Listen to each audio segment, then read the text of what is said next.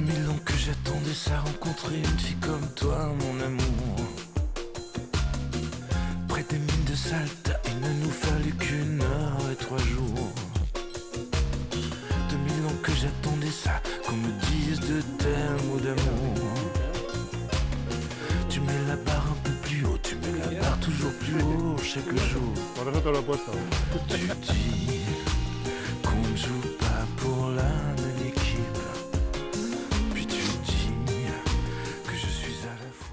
Pues cuando son las eh, prácticamente la una de la tarde, la hora de comer, ¿no? Eh, prácticamente en algunos países, seguramente que de donde viene nuestro invitado, yo creo que sí, que es la hora de comer. Le damos la bienvenida a Oliver Bloom. ¿Es Bloom? Sí, Bloma, sí, Bloma.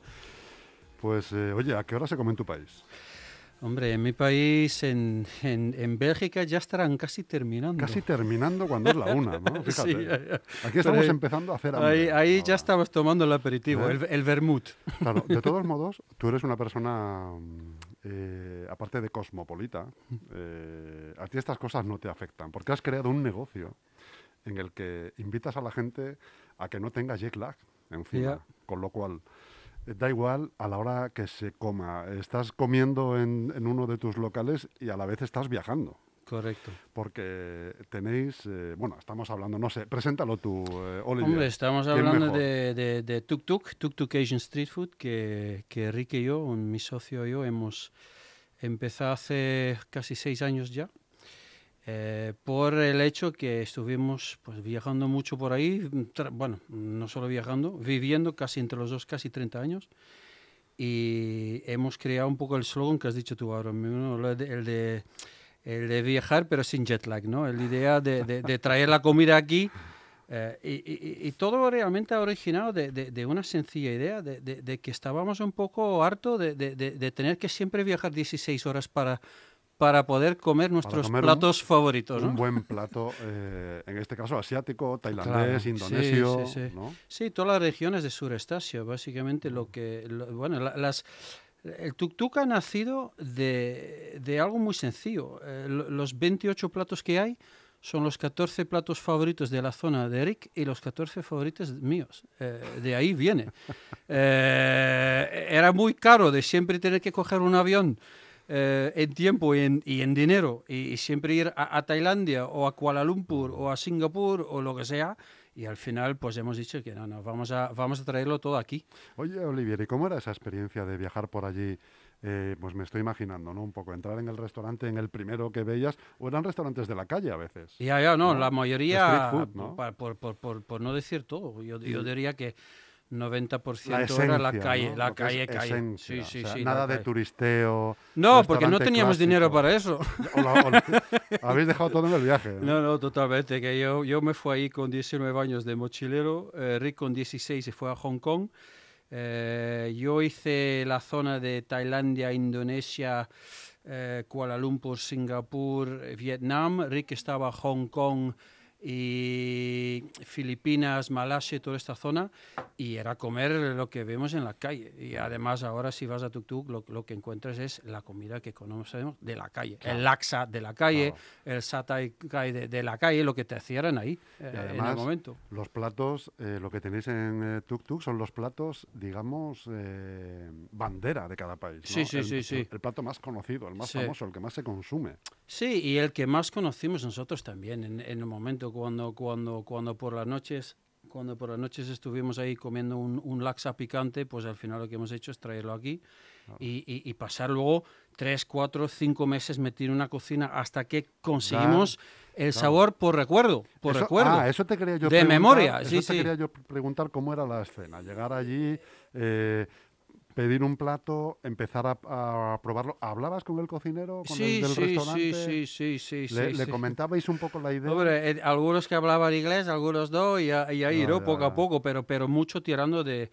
de memoria. De, de- de- Yo creo que todos tenemos, sea Italia, sea Asia, sea América, sea lo que todos tenemos algunos viajes que nos recordamos un plato y ojalá que tendríamos este plato aquí. Estoy de acuerdo. Pues esto es lo que, eso es lo que nos ha pasado a nosotros. Estoy de acuerdo. ¿Empezáis hace dos años? Eh, empezamos hace seis, ¿Seis años? pero la expansión a, a lo que tenemos ahora es hace dos, dos y media, ¿correcto? Que hay como siete tuk-tuk. Hay nueve ya. Nueve tuk-tuk. Sí, sí, ¿no? bueno, en- hay siete más dos cocinas también eh, que son para delivery eh, en diferentes zonas, una en Barcelona y otra en la- aquí en las tablas. Eh, y luego ahora mismo, hace unos casi un año ya hemos empezado a expandir por los supermercados. Entonces hemos creado una marca que se llama Bamtuk y ahora mismo estamos expandiendo, estamos en 27, estamos en 27 supermercados ya y Que se estamos puede dando encontrar cuando entras. nuestra comida puesto- para llevarte a casa. puesto para llevar a casa Claro, nomás. sí, sí, sí, sí. Calentar, ¿no? Entiendo, Correcto, y a correcto, casa. correcto. O calentar ese, in- incluso en, En el el mismo supermercado mismo. Sí, sí, sí, Porque ahí hay mismo. cocinas, ya está. Hemos abierto dos en Inglaterra, hemos abierto dos en Italia, hemos abierto dos en Bélgica, las, el mes que viene abrimos dos en Holanda y hemos abierto 14 aquí en España. Entonces, poco a poco, pero, pero queremos llegar a, a- a- todas las casas con, con la, con la comida, con la misma comida que comes en el restaurante, básicamente. Olivier, iniciáis el proyecto, empezáis a abrir restaurantes, funciona de maravilla, la comida riquísima, Sí, aparece la pandemia. sí.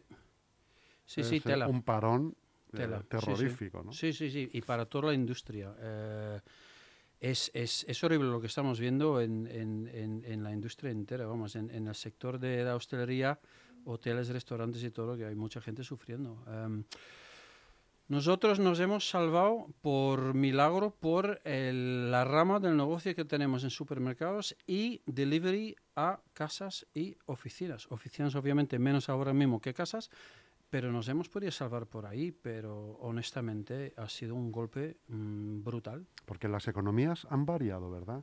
El Mm. negocio ahora está en el delivery. Eh, Cuando se, antes se era se cosa convertido como- en, en un negocio online. Claro, antes era una cosa como más plana, el delivery, te- de Pues 10 te llamaban 2 mira, y ahora de 10 te llaman 9. Pues nosotros, nuestro, mira, pues te, doy- te voy a dar unos datos, Jesús. No- nuestro, nuestro, eh, nuestro negocio antes era eh, 74% sala y 26% delivery. Y en los últimos meses, con obviamente las circunstancias de, de- de la pandemia, estamos ahora en un 73% delivery, que es bestial. Vamos, ya, claro, pero ¿qué, qué, qué haces? Claro. ¿Y qué hace la gente? Ahora, te digo una cosa también que, que honestamente ahí tengo que defender la hostelería eh, y todo el mundo involucrado, que, que, que, el problema no es la hostelería. Y, y la pandemia no está en la hostelería, es que... La hostelería es segura. no, pero es que... Igual que la cultura. Es que es la Oliver, hostia, porque yo no, yo, no, yo no entiendo algunas decisiones que se están tomando, pero honestamente la posibilidad cont- de contraer esto eh, en un restaurante cuando estás sentado a tres metros de otro y con todas las medidas que hay es un por ciento, pero, llego, eh, pero veo todos los autobuses y todos los metros llenos hasta a tope. Entonces, dime tú de dónde viene la... Es que no- hay cosas que no entiendo. Fíjate una cosa, estoy de acuerdo contigo, Sí. estoy de acuerdo contigo, Oliver, pero yo echo en falta como, eh, como medio de, comuni- de- de comunicación eh, hostelería, porque sí que veo que en la cultura, la cultura si, eh, si tú les prensa, ves carteles en la calle, ves, se- la cultura es segura, vengan a los teatros, pero no veo eh, carteles que digan la, la restauración es segura, vengan a mi restaurante. sí, No- no lo- el hostelero da la impresión de que no se preocupa de esa comunicación ¿no? tan Mm. importante, donde, donde debería poner el foco en que el cliente oiga que usted puede comer aquí, que tenemos mamparas, que tenemos mascarillas, que es seguro, las cocinas están a la vista, todo el personal está eh, bien equipado, vengan a mi local. Tenéis un local precioso en Parque Sí, Sur con 100 sí, metros, Sí, sí, sí, sí. eh, que es precioso. eh, es, yo creo que yo estoy de acuerdo con lo que estás diciendo, pero a la vez también tengo que añadir que, que, que, que la media eh, eh, está metiendo mucho miedo en la gente. Ahora, yo sí, entiendo la situación, sí. entiendo la situación y es una situación mm, como nunca hemos visto. eh, yo creo que en la historia, de, No, bueno, en nuestra historia. A En nuestra, empresarios, a empresarios como tú os pone a prueba. sí, sí, no, no, total, total, prueba, total, porque total, tú, no pero- está, tú puedes pensar en una cosa económica, en una cosa, pero aun siendo económica, el que tiene algo de dinerillo va y lo gasta en un buen, buen plato, como el- los de Ya. Tuk Tuk. Pero claro, si no puedes ni salir de casa. Y encima a lo mejor estás en el paro, Yo creo que yo creo que se está haciendo mucho daño a hostelería innecesariamente porque yo creo que gran parte del problema no está ahí. Yo creo que el problema está en lo que estamos viendo en los metros, en los autobuses, lo que estamos viendo en los botellones y las fiestas ilegales y todo esto que está, está montando por ahí. Sí, la irresponsabilidad de la gente por ahí, pero no en la responsabilidad de los hosteleros que están poniendo todas las medidas que el gobierno les está diciendo, incluso cada viernes hay uno nuevo. Porque cada viernes a las 11 tenemos que otra vez cambiar qué estamos haciendo. Porque ya ni sabemos ni qué hacer. A 2 metros, a 3 metros, a 60%, a 100, a 20, a A 80. las 9, a las 10. A las 10, a las 9, a las 11. ¿Pero qué hay? ¿A las 11 hay virus y a las 9 no hay virus, pero a las 10 otra vez hay? ¿Cómo funciona? Es que no entiendo. Ya llevamos un año con la hostelería muriendo y este país vive de la hostelería y punto. Y, se está matando algo que, incluso ni es la causa. Que antes quizás sí, antes quizás sí, hace un año quizás sí, hace un año cuando, todo el mundo estaba un poco pasando el tema quizás sí, pero ya, lle- ya llevamos unos cuantos meses con mucha gente dentro de la hostelería haciendo las cosas bien y como tiene que ser. Y a dos metros o a tres metros y desinfectando que des cada, cada mesa, y cada silla, cada... ¿Qué más se puede pedir a la gente?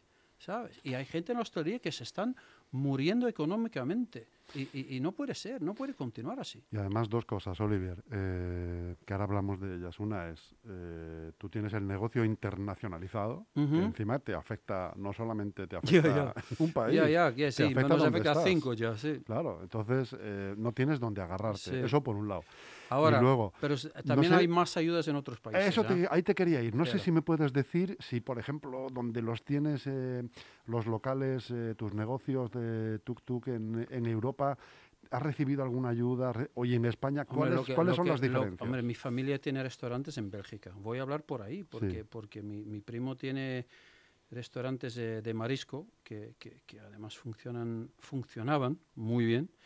Pero lo que estoy viendo ahora mismo es, es una ayuda del gobierno ahí brutal a los empresarios en la hostelería, Eh, un- pagando cada mes un porcentaje de su facturación del año anterior, etcétera, etcétera, etcétera. que eso te cambia la vida. Hombre, hombre, ah, claro. mi- y cuando yo hablo con mi familia ahí, me dicen, sí, estamos, perdona mi expresión, estamos jodidos, pero jodidos mientras que nos están pagando, por lo Claro, menos. claro, claro. Están haciendo algo para mantenernos a flote.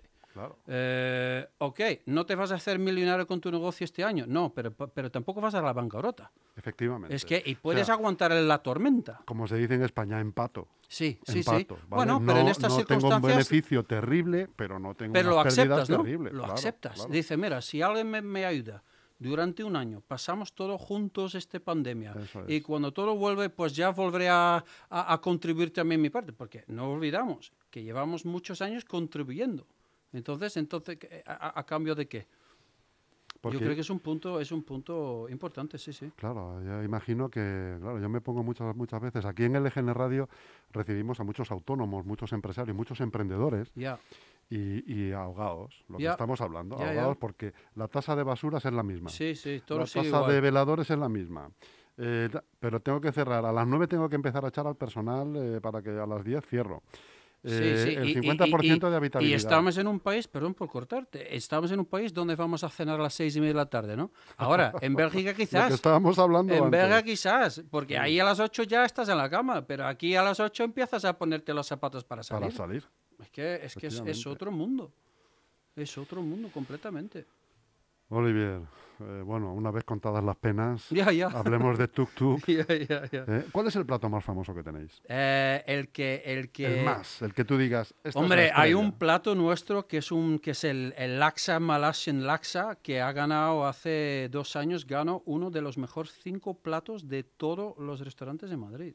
Madre Que mía. era, que era, sí, hicieron un como un tipo survey, ¿no? Una, una competición entre, no sé cuánto eran, 200 o 300 restaurantes y uno de los cinco era el, el Malaysian Laksa. ¿eh? De, este, de este plato estamos muy orgullosos.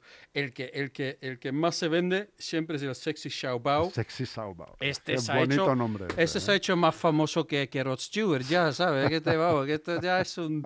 Es, es que yo no sé cómo lo hemos conseguido, pero, pero no te voy a decir que, que le- hemos hecho un, un super marketing, porque no lo hemos Eh. hecho, pero se ha hecho, se ha hecho un, un plato Es, estrella, eh, el pad thai de toda la vida. El, pad pad thai, thai siempre es, nunca, Nunca nu- falla, ¿no? Nunca falla, nunca falla y... y- y- y luego, y lo que, lo que estamos viendo también últimamente es mucho más gente, incluso gente mayor, que me ha sorprendido, y estoy hablando de gente de 70, 80, hasta 90 años, Fíjate, probando platos picantes. fíjate. Y picantes, digo, bien Picantes de verdad. picantes. En picantes en plan de que, dice, que te tomas un vaso de leche después de tomártelo, ¿sabes?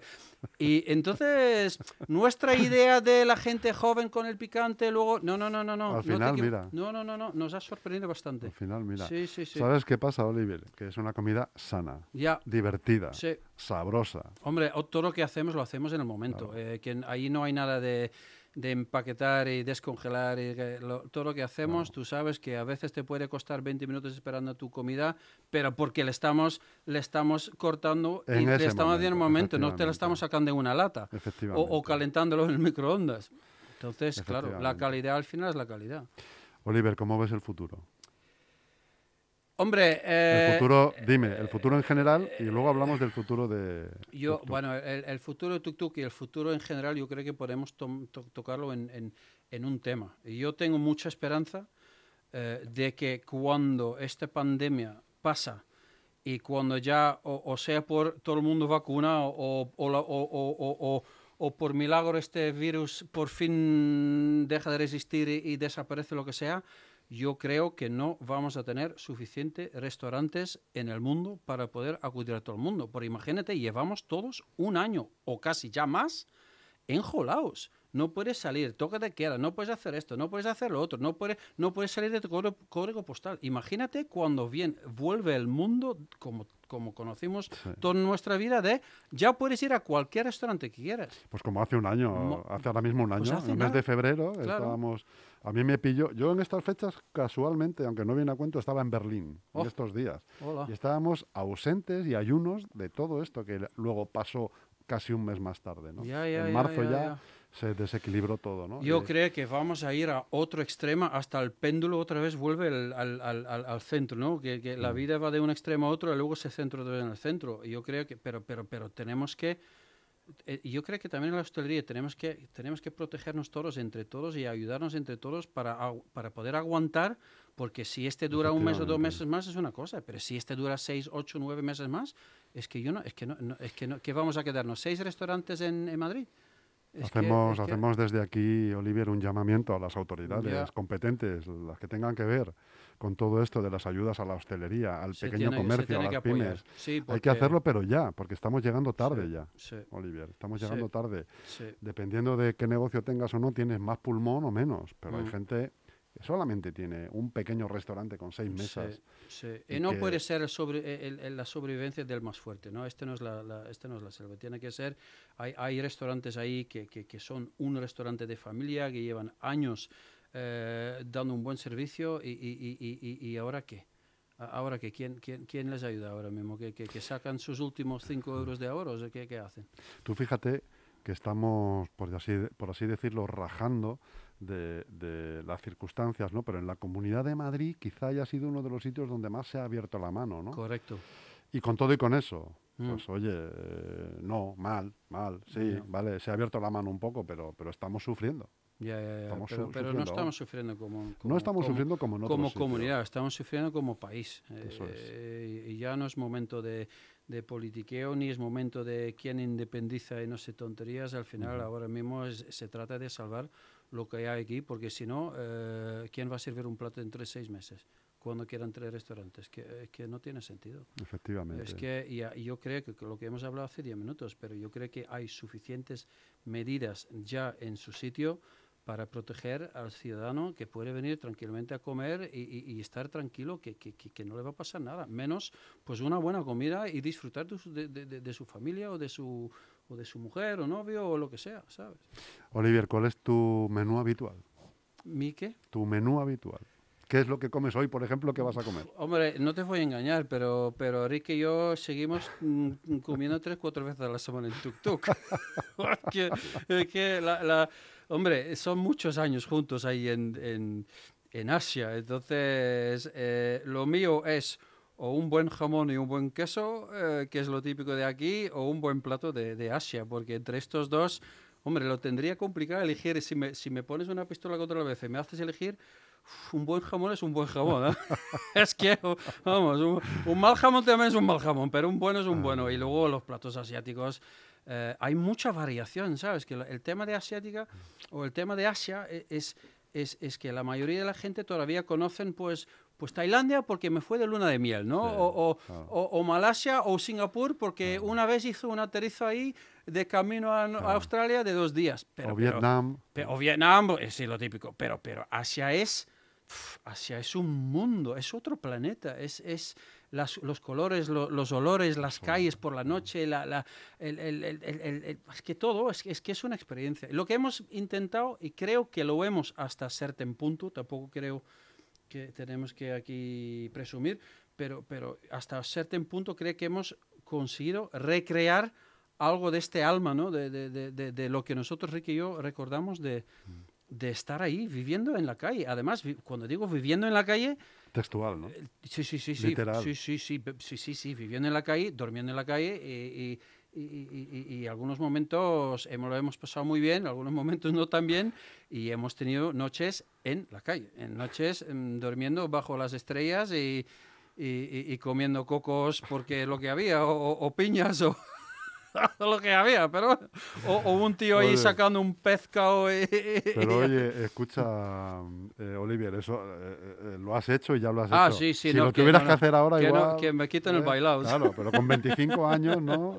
Te vas allí, oye, a lo, Sí, que, a lo que salga. Estoy encantado de que estés aquí, Olivier, pero en, en algún momento me tienes que traer a Richard para que me hable de su vida de, Sí, de sí. exactor.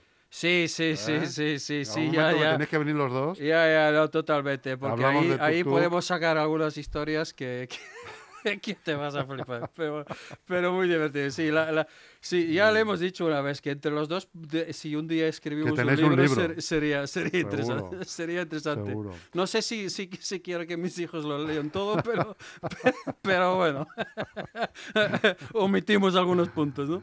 Oye, ¿continúas o continuáis viajando a, a Asia en plan, ya no te digo en plan mira, comercial? pues ahora sino- mismo, ahora mismo obviamente eh, ha sido complicado, eh, pero sí os te voy a dar un poco un, un, insight. Eh, el año que viene queremos volver a viajar por ahí porque queremos empezar, Rick y yo, una miniserie de, de, de nuestros platos cocinados ahí, en Qué la bueno. playa de Papón, en esto, lo que sea, en Koh Samui, lo que sea. Una miniserie de televisión. Sí, bueno, o quizás YouTube o quizás algo que metemos en la página Oye, ¿y por web qué que no, sea, y por qué pero- no en la radio? Eh, la Sí, radio, la hombre, radio yo es un encantado, medio. Yo Oliver, encantado, yo ¿eh? encantado, sí, sí, encantado. Estamos, eh, queremos volver a La nuestras radio, mira, la radio se graba, como estás Ya, ya. Está ya. saliendo en redes sociales en directo ahora mismo. Pues nosotros queremos volver a, a- a nuestras raíces y, y- y- y- quizás continuar lo que hemos empezado con algunos platos nuevos, algunas recetas nuevas. o- y también lo que vemos, hay muchísima gente que quieren aprender a cocinar asiático. El problema es dos cosas, lo que vemos. Uno, no saber cómo hacerlo. O dos, no encontrar los ingredientes. Claro. Entonces, si nosotros podemos traer esta parte también aquí, yo creo que, Claro, joder, pues, pues vemos mucho interés. claro. Mucha gente nos Fíjate- pregunta siempre. Y, no me, y me parece complicado, ¿eh? pero estoy, yo noto desde hace un tiempo a esta parte que la comida asiática está adelantando a, a lo que es la cocina italiana. A nivel de usuario. Puede ¿eh? ser, puede ser. Hombre, hay Eh, un boom bastante grande, pero porque también hay mucho más conocimiento. ahora. Efectivamente, efectivamente. Te digo, mal- no sé si está bien dicho o no, pero, hombre, una pasta la hace cualquiera. Ya, ya, La ya. pasta es cocer Bueno, y en el cada vez agua. más, sí. ¿eh? Y cada vez... Pero una, una comida asiática rica como la de tuk tuk, por ejemplo, es complicada. El que se mete a hacerlo se engancha. ya, ya, ya, ya, sí, porque es lo sí. que tú dices, por Y, los y- utensilios, eh, porque Sí. hay, eh, necesito cúrcumas, necesito jengibre, necesito un Bueno, picante y, y va- y vas descubriendo cosas que no son típicos de, De aquí, aquí, porque, claro. hombre, eh, cada, cada mundo o cada país tiene su cultura, tiene sus especias y tiene sus sabores, y su... pero lo que es de asiático es que los contrastes son brutales, es que hay contrastes que en otras cocinas no encuentras. El, el- el dulce con el agrio que, que luego combinas, que en teoría no debería funcionar, No pero debería, funciona a la perfección. es que son cosas que no estamos acostumbrados aquí, ¿sabes? Pero, y ahí cuando lo ves en la calle, esta gente hacen Ahí la, la- la- como, como las mamas de Italia, o ahí- ahí también las tienes, ¿no? Que tienen ochenta y pico años y te sacan un plato en tres minutos que dice, pero, pero, pero, pero vamos a ver, ¿cómo, has, Sí, sac- sí, sí, sí. ¿cómo has conseguido estos sabores en, en tres minutos? ¿sabes? Que, es, que es un arte. Es, un, arte. Es un arte. Eso es un arte. Es un- muy es un arte. difícil. Muy difícil eh, exportar y traer, pero lo, lo habéis conseguido. Ya, Oliver, ya, lo habéis yo, conseguido. yo creo, bueno, creo que sí, creo que sí, creo que sí y, y- y trabajamos mucho en ello y pasamos muchas horas en las cocinas hasta que tenemos el punto y menos que el punto no nos vale. Tiene que ser como nosotros lo recordamos, sí o sí. Olivier, si yo quiero pedir esta noche cena de Tuk Tuk, ¿qué tengo que hacer? Eh, métete en los apps, eh, Uber Eats, Cheerfy, eh, Deliveroo, Globo y, y- y pedirlo, a, Buscar y pedirlo, y pedirlo a pedirlo, casa. Sí, está. sí. Además te metes si quieres en nuestra página directamente. Que es eso te iba a decir, ¿se puede Sí, meter uno en vuestra página sí, web y pedir comida? tuktukstreetfood.es y ahí directamente puedes hacer el pedido también a través de un enlace y, además te salen todos los platos con su foto. Para la gente que también hemos hecho unas fotos muy muy guapos Muy elaborada. para sí, para para para hombre, porque también no todo el mundo sabe los nombres Claro. de todos los platos, es que es normal, Claro. que, igual que yo mañana voy viajando a Portugal, tampoco voy a conocer los 20 platos típicos de ahí con Claro. su nombre. Pero ahora si lo veo en foto, pues uno es más bacalao, otro más carne, otro ya voy conociendo. Pues hemos hecho lo mismo eh, porque intentamos, intentamos lo máximo posible educar a la gente que todavía no conocen eh, la cocina asiática o, o recordar a la gente que han estado ahí, que han comido un plato que les ha encantado, pero no se acuerdan del nombre, que pasa muchas veces. Pasa mucho. Que te, te comes un plato por ahí y dices, hostia, eh", y luego lo ves y dices, ah, es el Eso cosa es. muy, ya me acuerdo, ¿sabes? Es que es normal, es típico, ¿sabes? Pero me- sorprende cada vez más cuánta gente de España han viajado en los últimos Sí. años ahí. Hacia- Mucho más que la generación anterior. Sí, sí, sí. ha cambiado muchísimo. Sí, sí. Bueno, y las redes sociales también han, han ayudado. También mucho. ayuda mucho, claro. Es verdad lo que tú dices, que antes era el viaje a Asia era muy típico del viaje de bodas. Y ya, y está. Que sí, sí, sí. Se- sí, se- los 10 cuando- días de cuando luna la de gente miel. se cansó de México y sí, Playa del Carmen, Cancún, sí, sí. Cancún, eh, ya. Playa Bávaro, cuando se cansaron de eso, empezaron a mirar a Vietnam, a Indonesia, a Tailandia. sí, ha sido siempre muy siempre suelen ser esos tres, ¿no? Sí. Y ahora cada vez es un viaje que se ha convertido en, el, en un viaje de año, del año. Tú- si tú te puedes permitir un viaje al año, Sí, sí. seguramente en mi- No, no, al, menos cotilleas ese, ese destino. Total, y nosotros hemos ¿Eh? conocido ya, incluso mi dentista y todo, que, que has hecho un viaje, algunos viajes de, de que digo, estos ya no son dos o tres stopovers, estos han sido tres semanas Sí, sí, haciendo sí. la mitad de Asia y cosas así. Sí, sí, Además, se fueron con, Con camisetas de tuk-tuk porque llegaba, pues vas a hacer vuestra publicidad ahí. Pero bueno, pero muy divertido. Pero sí, no, no, hay gente que están ahora eh, haciendo, bueno, ahora no, pero, pero el año pasado, haciendo unos viajes, eh, vamos, eh, Por profundos, cierto, ¿no? tú habrás viajado en tuk-tuk, ¿no? Pero- sí, sí, sí. Te digo una cosa, me secuestraron en un tuk-tuk. Cuéntame eso. Eh, sí, ya, ya, Cuéntamelo, ya. tenemos do- dos minutos. Ya, ya, pues, pues, pues hace muchos años, yo creo que hace unos 16, 17 años, una vez me secuestraron en un tuk-tuk en Bangkok, en, en la época que no era tan, tan, tan seguro como ahora, porque ya ha cambiado mucho la cosa, y me salvó la vida una policía Fíjate. que mm, había visto que íbamos por un por un, Un tramo camino que de no un, era. un- camino que no era y me salvó porque yo estaba ya en, en- en el río con, mía. con- Para quitarte el reloj. sí sí sí no que para lleva- ni, lo que ni- lleva- encima ni o llevarlo lo quería para para llevarme la cartera ahora ya viajas ahí y este ya no pasa nada de nada porque Mm. Bangkok se ha convertido en uno de los sitios más seguros que conocemos eh, por, por turismo, por el gobierno que está detrás de todo. Pero en su época, cuando viajamos ahí a lo loco, eh, en plan en la mochilero, calle, sí, sí, tal. pues fíjate que luego montamos un, un restaurante que se llama Tuk Tuk, que no tenía nada que ver, pero que falla historia, ¿no? Sí, sí, sí. O sea, que no tienes mal Sí, recuerdo. no, no, no, no, bueno, no, porque sigo, est- estoy aquí contigo, que podría haber sido peor. Muy bien, Oliver Bloom. eh, un placer conocerte, Ah, un amigo. un placer a Eh, vosotros, Un placer que vengas a hablarnos de, de Tuk Tuk. Eh, vuestra, se puede decir que es vuestra última apertura, ¿no? De momento, en el Centro Comercial Parque Sur. Sí, sí, además lo tenéis aquí, a, Estamos aquí vamos, a, pie- al lado. a tiro de piedra. Casi, casi andando. sí. Un local de 100 metros, precioso. Sí, Eh, bueno, pues solamente decirle a la gente que tiene que visitarlo si quiere probar verdadera comida asiática y no tener jet lag. Eh, y no tener que, que abonar un billete de, Ni- de- de- ni- ni 3.000 renovar el euros, pasaporte. ni renovar el pasaporte, ni, eh, ni viajar, eh, eh, ni tener el síndrome de, de la clase turista. Ahí tenéis eh, Tuk Tuk en Parque Sur y probablemente, eh, si tenéis hasta un buen día y un día de suerte, pues está Olivier allí para daros la- el codo. Iba a decir la mano, damos, pero para damos, el damos, codo. sí, el, el codo virtual ya al día de hoy, ¿no? Pero Muchísimas gracias a vosotros eh, y, y, muy agradecido. Muchas gracias. Un abrazo grande, Olivier. Gracias, igualmente.